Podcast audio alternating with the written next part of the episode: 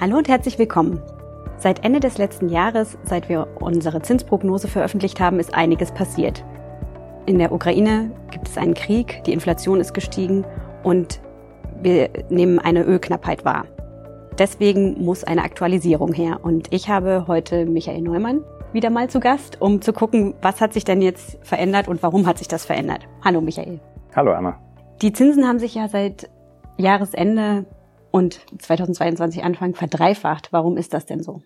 Ja, ein paar Gründe hast du schon genannt. Die Gründe, die du genannt hast, haben einen sehr großen Einfluss auch auf die Inflation im Jahr 2022. Und wenn wir jetzt nochmal in 2021 zurückschauen, da war die Erwartung eigentlich im, im Markt äh, sehr breit äh, oder weit verbreitet, dass die Inflation im, im Jahr 2022 eher zurückgeht, äh, sukzessive von den fünf Prozent kommend, die wir da hatten Ende des Jahres 21 im Laufe des Jahres 22 eben ähm, nach unten gehen. So.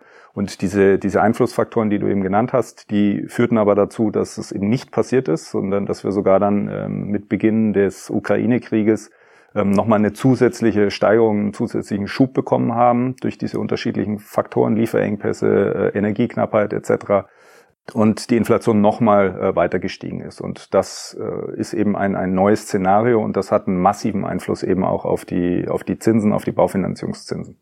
Und würdest du auch sagen, es liegt auch daran, dass die Banken die Gewinnmarge angepasst haben? Ähm, also es ist tatsächlich so, dass die BaFin den Banken äh, quasi einen zusätzlichen Kapitalpuffer oder, äh, oder zwei unterschiedliche Kapitalpuffer aufoktroyiert hat sozusagen und äh, Banken jetzt tatsächlich auch das ein Stück weit äh, berücksichtigen müssen, ähm, also mehr Kapital, mehr Eigenkapital äh, vorhalten müssen für Baufinanzierungen, die sie vergeben. Und das tendenziell schon einen kleinen Einfluss auch äh, hat, also sprich es die Baufinanzierungszinsen minimal verteuert, aber in dem Gesamtkontext des Zinsanstieges, den wir jetzt gesehen haben in den ersten Monaten des Jahres 22, ist das äh, völlig marginal und, und verschwindend gering. Und wie ist denn deine langfristige Prognose? Wo liegt denn der Zins für die zehnjährigen Darlehen Ende des Jahres?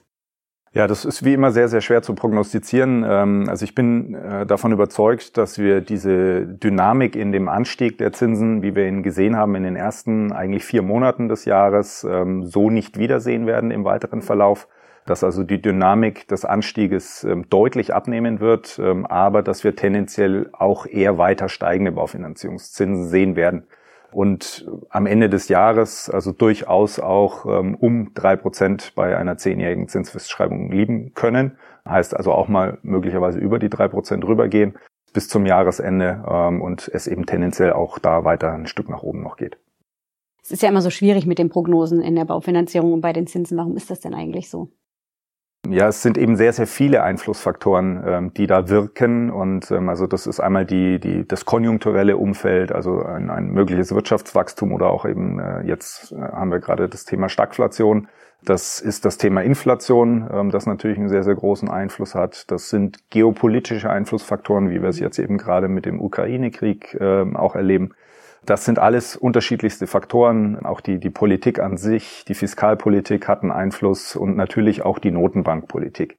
Und äh, das sind jetzt auch nur ein paar Beispiele genannt, aber das sind eben schon mal äh, fünf Beispiele gewesen, die alle einen Einfluss haben am Ende auch auf die Zinsentwicklung. Und da wir eben auch nicht wissen, äh, wo steht exakt die Inflation am Jahresende, welches Wirtschaftswachstum werden wir im Jahr 2022 erleben, wie geht's mit dem Ukraine-Krieg weiter beispielsweise, ähm, können wir eben auch so schwer dann äh, prognostizieren, äh, wo sich die Zinsen tatsächlich auch äh, hinbewegen werden. Sehr, sehr viele unbekannte Variablen sozusagen. Ja. Und bekannte Variablen, die wiederum Einflussfaktoren haben. Würdest du denn sagen, dass wir jetzt wirklich an der Zinswende sind und dass die Niedrigzinsphase ausgelaufen ist? Das kommt so ein bisschen darauf an, wie man Zinswende definiert. Also wenn man jetzt nur auf die Notenbank schaut, ähm, dann könnte man sagen, da gibt's noch keine Zinswende. Also die äh, EZB, also in USA schon, aber in, in Europa, die EZB hält ja äh, noch die Füße still.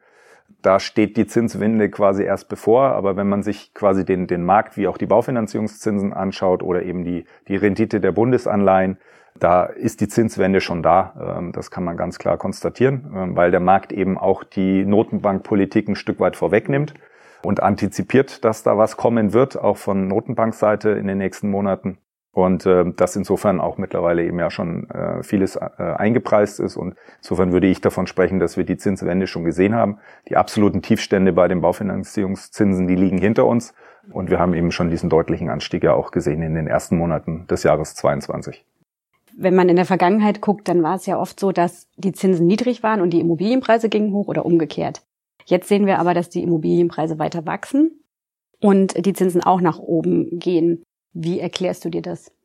Ja, also grundsätzlich ist der Zusammenhang sicher da, dass also gerade wenn wir jetzt diese Phase der sehr niedrigen Zinsen sehen, das auch dazu beigetragen hat, dass die Immobilienpreise ähm, zusätzlich nochmal befeuert wurden, also der Anstieg nochmal äh, auch ein Stück weit zusätzlich äh, stärker ausgefallen ist durch die niedrigen Zinsen. Jetzt haben wir diesen Zinsanstieg gesehen und wir sehen aber nicht sofort äh, im Umkehrschluss, dass äh, die, die Immobilienpreise äh, wegbrechen. Da kommen dann eben auch wieder andere Faktoren mit rein.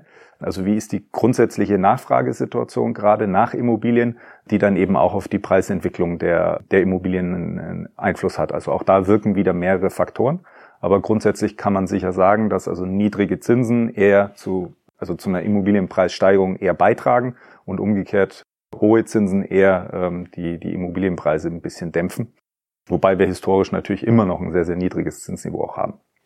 Und Stichwort Nachfrage, wenn jetzt, wie es jetzt gerade ist, eben beides, die Immobilienpreise sind hoch, die Zinsen sind hoch, würdest du sagen, dass zum Rückgang der Nachfrage kommt, weil sich der Normalverdiener eine Baufinanzierung in Eigenheim gar nicht mehr leisten kann? Ist sicher in ähm, gewisser Weise auch ein limitierender Faktor, weil einige Kaufwillige eben ähm, ja, es sich nicht mehr leisten können oder auch wollen, weil sie sagen, so, jetzt ist eben der Zinsanstieg äh, so spürbar auch in meiner monatlichen Belastung angekommen oder würde dort äh, sich entsprechend auswirken, dass ich jetzt eben von meinem Vorhaben zurücktrete oder es erstmal auf ähm, erstmal zurückstelle. Also insofern gibt es sicher einen gewissen dämpfenden Effekt auf die Immobiliennachfrage durch den, den Zinsanstieg. Nichtsdestotrotz, und, und, dann sind wir wieder dabei, es wirken eben auch andere Faktoren. Die Nachfrage ist ähm, so hoch gewesen und der Nachfrageüberhang ist so groß gewesen äh, im Vergleich zu dem Angebot, das wir im Markt haben, dass ein, ein Rückgang der Nachfrage eben nicht automatisch da, dazu führt, dass das Angebot größer als die Nachfrage ist, sondern lediglich der Nachfrageüberhang ein Stück weit auch abnimmt, eben durch diesen Zinsanstieg. Und wie ist denn deine Prognose für die Immobilienpreise so längerfristig?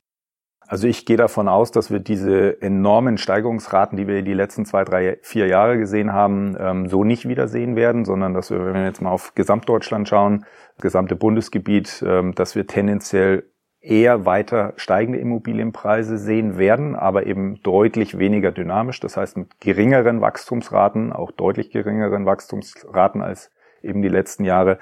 Und wenn man das Ganze dann so ein bisschen, wenn man reinzoomt und sich einzelne äh, Regionen anschaut, glaube ich, werden wir wieder ein etwas differenzierteres Bild sehen.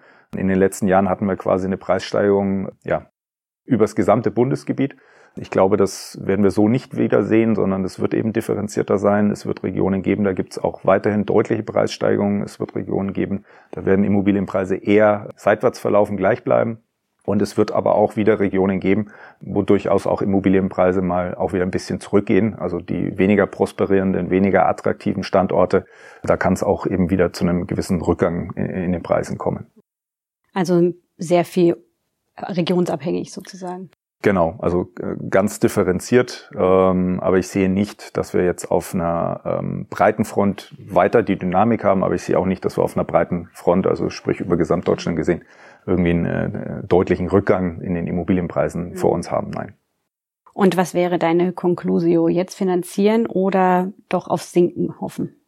Also da ich davon ausgehe, dass die, die Zinsen tendenziell eher weiter steigen und ich sage mal über das gesamte Bundesgebiet auch die Immobilienpreise tendenziell auch eher leicht weiter steigen, ja, würde ich dazu raten, wenn man die passende Immobilie gefunden hat, das passende Objekt da ist, dann am Ende auch Nägel mit Köpfen zu machen und auf der einen Seite die immer noch günstigen, historisch betrachtet, Zinsen zu nutzen und auf der anderen Seite ja auch die Immobilie, äh, wenn es denn die richtige ist, ja, zu nehmen und letztendlich auch ein Stück weit ähm, ja, dazu, also mit, mit Blick auf die eigene äh, Altersvorsorge, auch dann einen wichtigen Schritt zu gehen, gerade wenn es eben auch eigengenutztes Objekt ist und eben auch die passende Immobilie ist, ähm, dann jetzt trotzdem zuzuschlagen. Ja. Also immer die individuelle Situation betrachten. Ja. gerade jetzt in dieser Situation, wo die Zinsen so steigen, schwanken, wie können denn Laien so den richtigen Zeitpunkt für ihre Finanzierung abschätzen, wenn sie jetzt nicht ganz so viel Druck haben, sondern irgendwie bauen oder das Objekt länger verfügbar ist, was ja nicht so oft der Fall ist, aber gibt ja solche Momente vielleicht. Woran können die sich orientieren? Also ein guter Indikator ähm, ist sicher die, wenn man sich die zehnjährige Bundesanleihe anschaut, also die Entwicklung der zehnjährigen Bundesanleihe, dann gibt es einen sehr, sehr hohen Zusammenhang, ähm, wenn man den Chart nimmt und den quasi auf die Entwicklung, den Chart der, der Baufinanzierungszinsen legt, dann ist das, ich sage mal, mehr oder weniger deckungsgleich, äh, also von der Entwicklung her nicht vom exakten Zins, aber eben von der, von der Entwicklung. Das kann man sicher nehmen, um mal eine grobe Indikation zu haben, um zu sehen, wie haben sich jetzt eben ja, die, die Bauzinsen zuletzt entwickelt, wie entwickelt sich die Bundesanleihe. Und dann gibt's natürlich unterschiedlichste Möglichkeiten. Also beispielsweise unser, unser Newsletter äh, beschäftigt sich immer auch wieder mit dem Thema äh, Zinsentwicklung, ähm, aber eben auch unsere Beratenden, äh, die ja Tag ein, Tag aus in dem Zinsumfeld auch agieren, unseren Kundinnen und Kunden Angebote unterbreiten, sind natürlich ganz, ganz nah auch an dem Zinsmarkt dran und haben auch eine entsprechende Einschätzung, die auch weiterhilft. Und monatlich gibst du ja auch den Zinskommentar, wo man auch nochmal genauer und zeitlich begrenzter gucken kann, ja. wie sich das entwickelt. Also, die Zinsen steigen weiter, allerdings nicht mit der Dynamik, wie wir es gesehen haben jetzt in dem ersten Halbjahr. Die Immobilienpreise werden sich ausdifferenzieren in den verschiedenen Regionen. Es wird noch Steigerungen geben, es wird aber auch gleich bleiben oder auch äh, sukzessive in Teilen zurückgehen. Und wie es so oft ist, ist es wirklich die individuelle Situation des Immobilieninteressenten zu gucken, passt es jetzt, passt die Immobilie zu mir und kann ich jetzt finanzieren? Soll ich jetzt finanzieren? Also das immer genau betrachten und dann spricht nichts dagegen, das weiter zu tun. Ja. Ganz vielen Dank. Danke dir, Anno. Wir hoffen, ihr fühlt euch gut informiert über die aktuellen Entwicklungen im Bereich Zinsen und Immobilienpreise. Wenn ihr Fragen habt oder Themen euch interessieren, dann schreibt uns sehr gerne an hausgefragt.drklein.de. Weitere Informationen zu dem Thema findet ihr auf unserer Homepage www.drklein.de oder auch in unseren Social-Media-Kanälen. Alles Gute für euch und bis zum nächsten Mal.